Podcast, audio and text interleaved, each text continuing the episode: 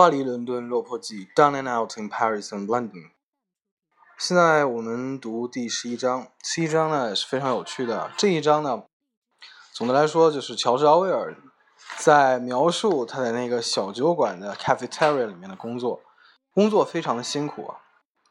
然后呢，他要处理呃很多的杂碎零活，比如说擦碗啊，然后递盘子啊，然后上菜啊，所有这些东西。然后他工作的场所还是非常非常热的。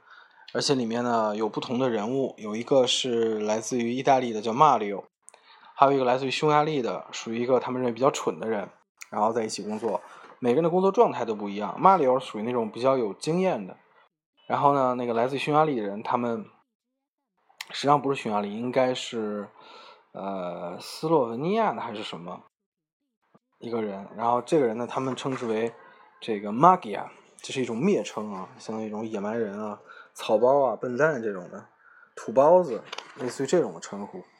然后他们在一起工作，马里奥比较有经验，然后作者乔治奥威尔呢，就属于那种没有经验的人。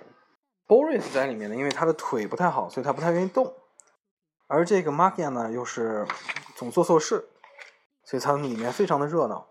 然后这个写到马里奥特别逗，这个马里奥呢，可以一只手呃去这个。填满一个咖啡锅，然后另外一只手呢煮鸡蛋，同时呢他还能够唱这个呃意大利的歌剧《弄臣》的片段，然后还能指挥其他人工作，所以算是一个这个千手观音、多面能手啊。然后还写到他们这个工作之余可以出来，可能有一小段的时间在外面的这个小酒吧呢喝上点酒，然后喝一会儿酒呢再进去继续干。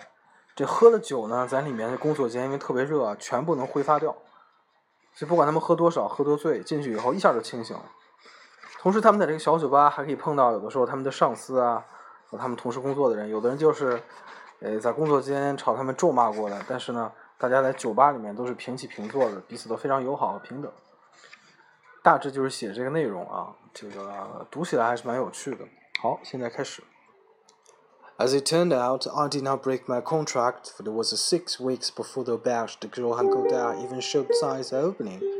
In the meantime, I worked at the Hotel X, four days of break in the cafeteria, one day helping the waiter on the fourth floor, and one day replacing the woman who washed up for the dining room. My day off, luckily, was Sunday, but sometimes another man was ill and I had to work that day as well. The hours were from 7 in the morning to 2 in the afternoon, from 5 in the evening till 9, 11 hours. But it was a 14 hour day when I washed up for the dining room. By the ordinary standards for Paris plongeurs, these are exceptionally short hours.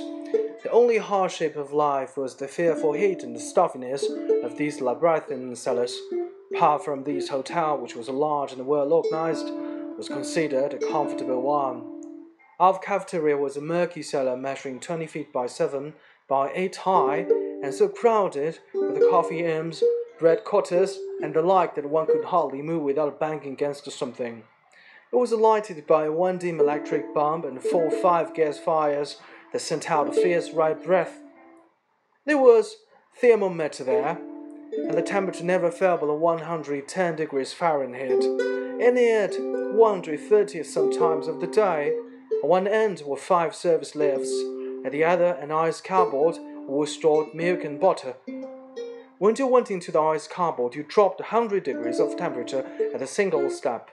It used to remind me of the hymn about Greenland's icy mountains and the as coral strand. Two men walked in the cafeteria besides Boris and myself. One was Mario, a huge, excitable Italian. He was like the city policeman with operatic gestures, and the other, a hairy, uncouth animal, whom we called the Magyar. I think he was a Transylvanian or something even more remote. Except the Magyar, we are all big men, and the rush hours were collided inconsistently. The work in the cafeteria was spasmodic. We were never idle, but the real work only came in bursts of two hours at a time. We called each burst on coup de feu. The first coup de feu came at eight, when the, when the guests upstairs began to wake up and demand breakfast.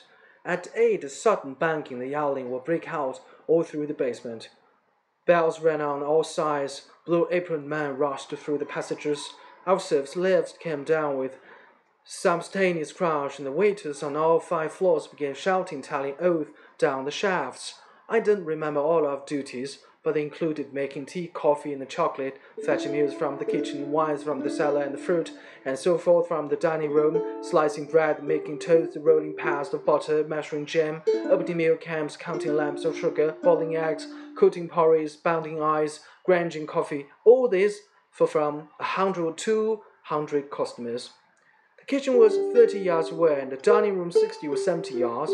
Everything we sent up in the service lifts had to be covered by a vulture, and the vultures had to be carefully filed, and there was trouble if the lamp of sugar was lost. Besides this, we had to supply the staff with bread and coffee, and fetch the meals for the waiters upstairs. All in all, it was a complicated job.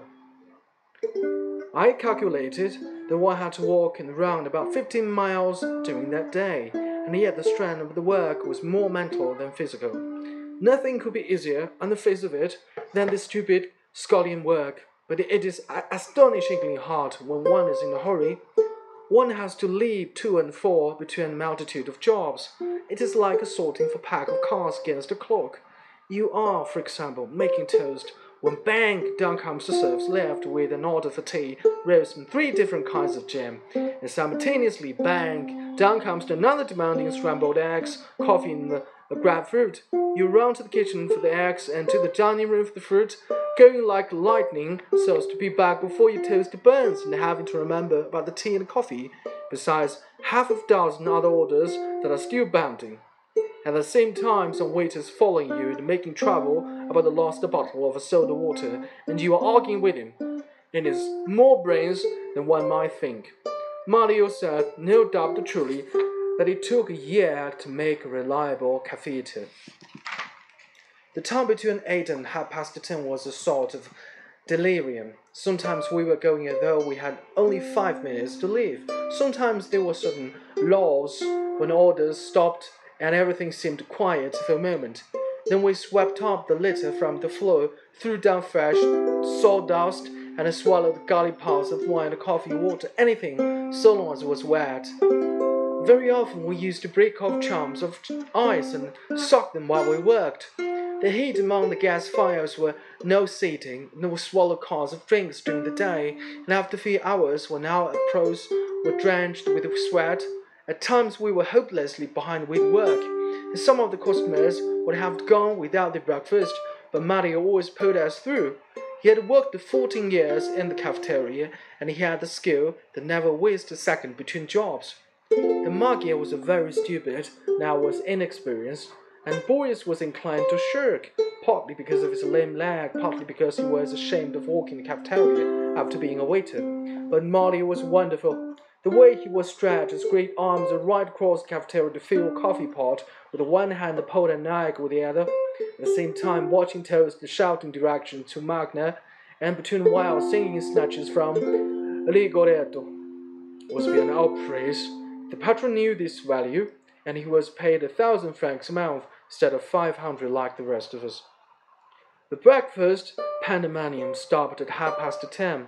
Then we scrubbed the cafeteria tables swept the floor and polished the grass, the brushwork, and on good mornings went to, went to one at a time to the lavatory for a smoke.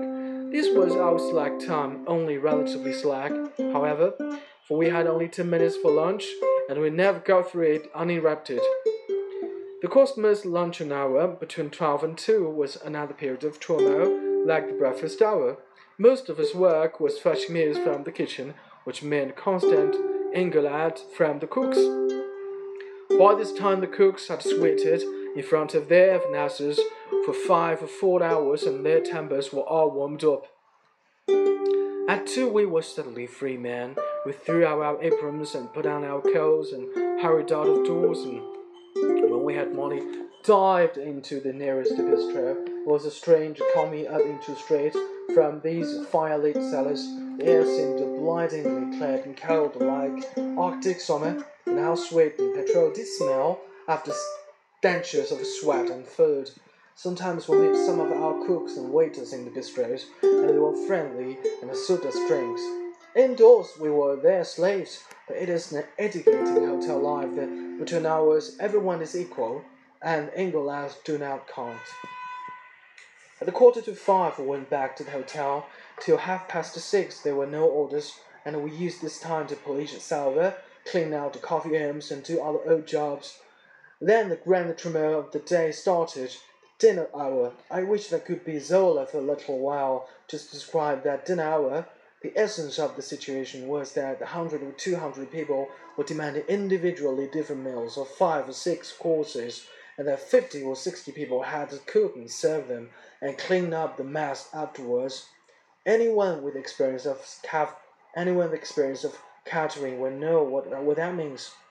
And at this time, when the work was doubled, the whole staff was tired out, and the number of them were drunk. I could write pages about the sense without giving a true idea of it the chargings to and fro in the narrow pas- passages, the collisions, the yells, the struggling with the craze and trays and blows of eyes, the heat, the darkness, the furious festering quarrels, which was which there were no time to fight out. They passed directions and passed descriptions. Anyone coming into the basement for the first time would have thought himself in a den of maniacs. It was only later when I understood the working of a hotel that I saw order in all this chaos. At half past eight, the walk stopped very suddenly. We were not free till nine, but we used to throw ourselves full length on the floor and lie there resting our legs, too lazy even to go to the ice cupboard for a drink. Sometimes the chef de personnel would come in with bottles of beers. beers. The for the hotel stood us an extra beer when we had had a hard day. The food we were given was no more than eatable, but Bertram was not mean about drink. He allowed us two lit liters of wine a day each, knowing that if a plongeur is not given two liters, he will steal three. We had the we had the heel taps of bottles as well, so that we often drank too much. A good thing, for one seemed to work faster than partially drunk. Four days of the week passed like this.